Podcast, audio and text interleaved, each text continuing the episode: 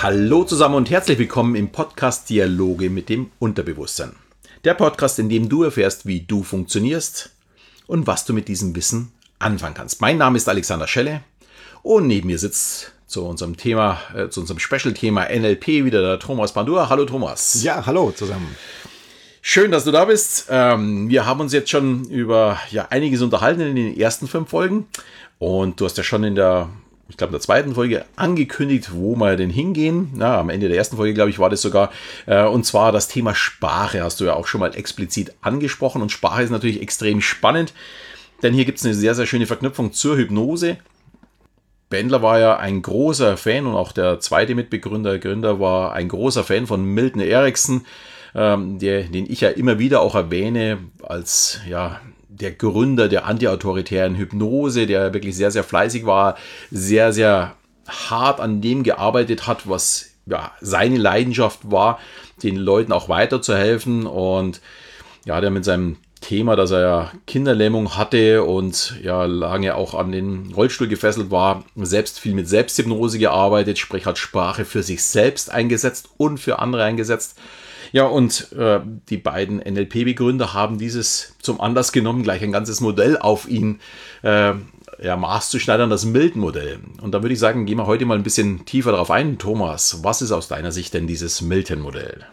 Okay, ähm, ja, also wie gesagt, ähm, Richard Bandler und John Grinder waren ja damals bei Milton Erickson und Milton Erickson war einer der ersten drei großen Modelle, die sie hatten, als sie Spitzenkommunikatoren untersucht haben, was machen die anders als andere ähm, Durchschnittstherapeuten damals erstmal.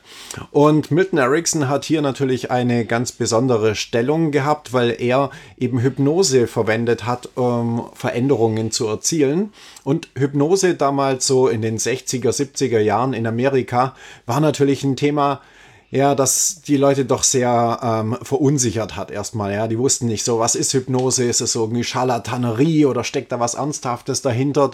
Und Milton Bei uns ist es heute noch so. Also ja, muss man vielleicht mal dazu sagen, weiß, ja. dass diejenigen, die sich mit Hypnose nicht beschäftigt haben oder in meiner Show mal gesehen haben, dass das ganz was Normales ist, äh, ist diese Denkweise, was die Amerikaner vor 50 Jahren hatten, leider Gottes hier in Deutschland noch in vielen, vielen Teilen absolut üblich. Erst wenn sie dann das erste Mal erlebt haben, dass Hypnose überhaupt nichts Besonderes, dass es eher etwas ja, Schönes, was Alltägliches ist, erst dann verstehen sie, dass Hypnose nichts Böses ist. Also wollte ich bloß mal kurz einwerfen, dass ja, wir leider Gottes immer noch dort stehen. Ja, natürlich. In den 60er, 70er Jahren im prüden Amerika war das natürlich noch mal heftiger, aber die Effekte sind bis heute zu spüren, da gebe ich dir völlig recht.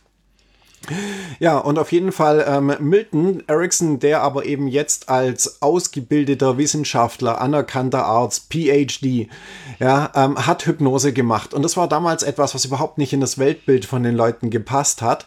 Und Bandler und Grinder haben sich natürlich dafür interessiert. Was macht dieser Mann, der ja sich wenig bewegen kann? Er hatte zweifache Kinderlähmung, ja, war in den Rollstuhl gefesselt, konnte nur eine Hand bewegen. Ja, wie hat er es geschafft, Leute ja, ihm bei der Veränderung zu helfen. Und das eben nur über Sprache, ja, weil auch viel mehr Möglichkeiten hatte er ja gar nicht. Und äh, ihm ja zu Ehren sozusagen haben sie dieses Milton-Modell ja formuliert und benannt. Und in diesem Milton-Modell geht es eben hauptsächlich darum, wie Milton mit Hilfe von Sprache oder Sprachmustern ja seine Klienten bei der Veränderung unterstützt hat. Aber heißt das im NLP, dass NLP ja das mehr auf den Punkt bringt, als wie es Milton damals gemacht hat? Weil Milton hat es ja unheimlich ausgeschmückt, der hat ja die Geschichten erzählt, da wenn, äh, weiß ich noch aus der Hypnose, da ist immer wieder erzählt worden, wenn da ein Flieger über, über seine Praxis geflogen ist, dann hat er gesagt, und wenn du den Flieger hörst, fällst du noch tiefer und tiefer und also er hat immer alles ausgenutzt, was so um ihn herum war, jetzt Sprache wirklich bis zum letzten ausgereizt. Genau. Und ich habe das Gefühl, beim NLP ist es ja mehr, das kommen wir dann auf die Programmierung, ja so ja, äh, wie, wie eine Formel, dass man so Punkt für Punkt durchgehen kann, dass man wirklich auf den Punkt kommt, um ans Ziel zu kommen, den direkten Weg zu gehen. Also doch schon ein bisschen abgeändert, als wie es Milton gemacht hat. Ja, definitiv. Also diese ganzen Spitzentherapeuten, egal ob das jetzt Milton Erickson war oder äh, Virginia Satir, die ja wirklich sehr bekannt, berühmt war als Familientherapeutin, ja, die Spitzenergebnisse produziert hat, die waren eben nicht in der Lage zu sagen, warum sie so gut sind. Ja, wenn jemand zu ihnen gegangen gegangen ist und gesagt hat, ja, wie macht ihr denn das, dass ihr so gut seid? Dann waren die damaligen Erklärungen, dass sie gesagt haben, ja, sie sind intuitiv. ja, oder talentiert. Nur das Problem ist, wenn jemand intuitiv ist, dann kannst du von der Person nicht arg viel lernen, ja, wenn du nicht weißt, wie es funktioniert. Und das ist ja genau das, wo NLP sozusagen angesetzt hat, dass Bandler und Grinder eine Methode entwickeln wollten, hinter den Vorhang zu schauen, ja, zu fragen, was ist Intuition, was machen diese Leute? Und gerade Virginia Satir, die ja in einem völlig anderen Bereich gearbeitet hat, also in der Familientherapie, hat durchaus hypnotische Sprachmuster verwendet. Wenn man sie aber darauf angesprochen hat, dass sie gesagt hat, ja, du verwendest ja genauso wie Milton Erickson hier so hypnotische Sprachmuster, da hat sie das natürlich heftigst abgestritten ja, und hat gesagt, nein, nein, mit Hypnose habe ich nichts zu äh, tun. Äh, ich möchte mal ganz kurz sagen, gut, gut, die Vertriebler nutzen genauso hypnotische Sprachmuster äh, oder jemand in einer Beziehung, wie man mit seinem Partner umgeht, auch da werden genau solche Sprachmuster genutzt, weil es ja normal ist. Es ist ja in der Kommunikation genau das, dass ich ja auch ein Ziel habe in der Kommunikation. Eine Kommunikation wird immer mit Ziel durchgeführt und ein Ziel kann ich natürlich durch die richtigen Wörter, durch die richtigen Sätze, durch die richtige Ausdrucksweise, durch die äh, so richtige Untermalen durch meine Körpersprache zum Ziel führen. Und mhm. deswegen hat es natürlich alles irgendwie was zusammen zu tun.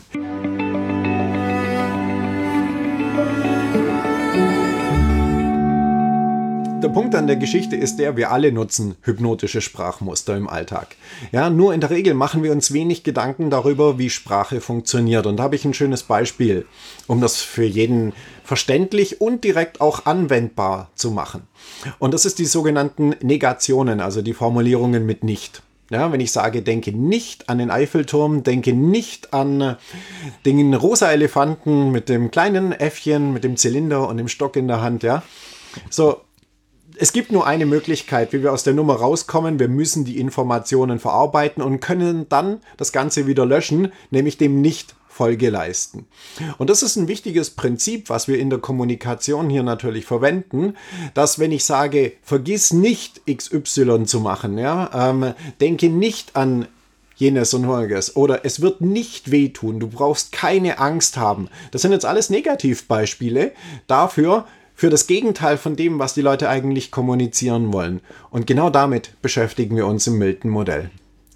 Ich denke mal, das ist auch ein ganz spannendes Thema, gerade für Eltern. Wie erziehe ich meine Kinder? Was, äh, wie motiviere ich meine Kinder, ähm, etwas zu tun? Und es fängt schon von klein auf an, äh, wenn das Kind aufs Töpfchen soll er bekommt eine Strafe, wenn sich drauf muss, dann ist auf einmal das Töpfchen was Negatives, was Böses. Ähm, hier zu überlegen, ja, genau, dann ist der Anker, das Töpfchen, wenn ich da drauf gehe, oh, das ist ganz böse, da kriege ich immer geschimpft, wenn es nicht funktioniert.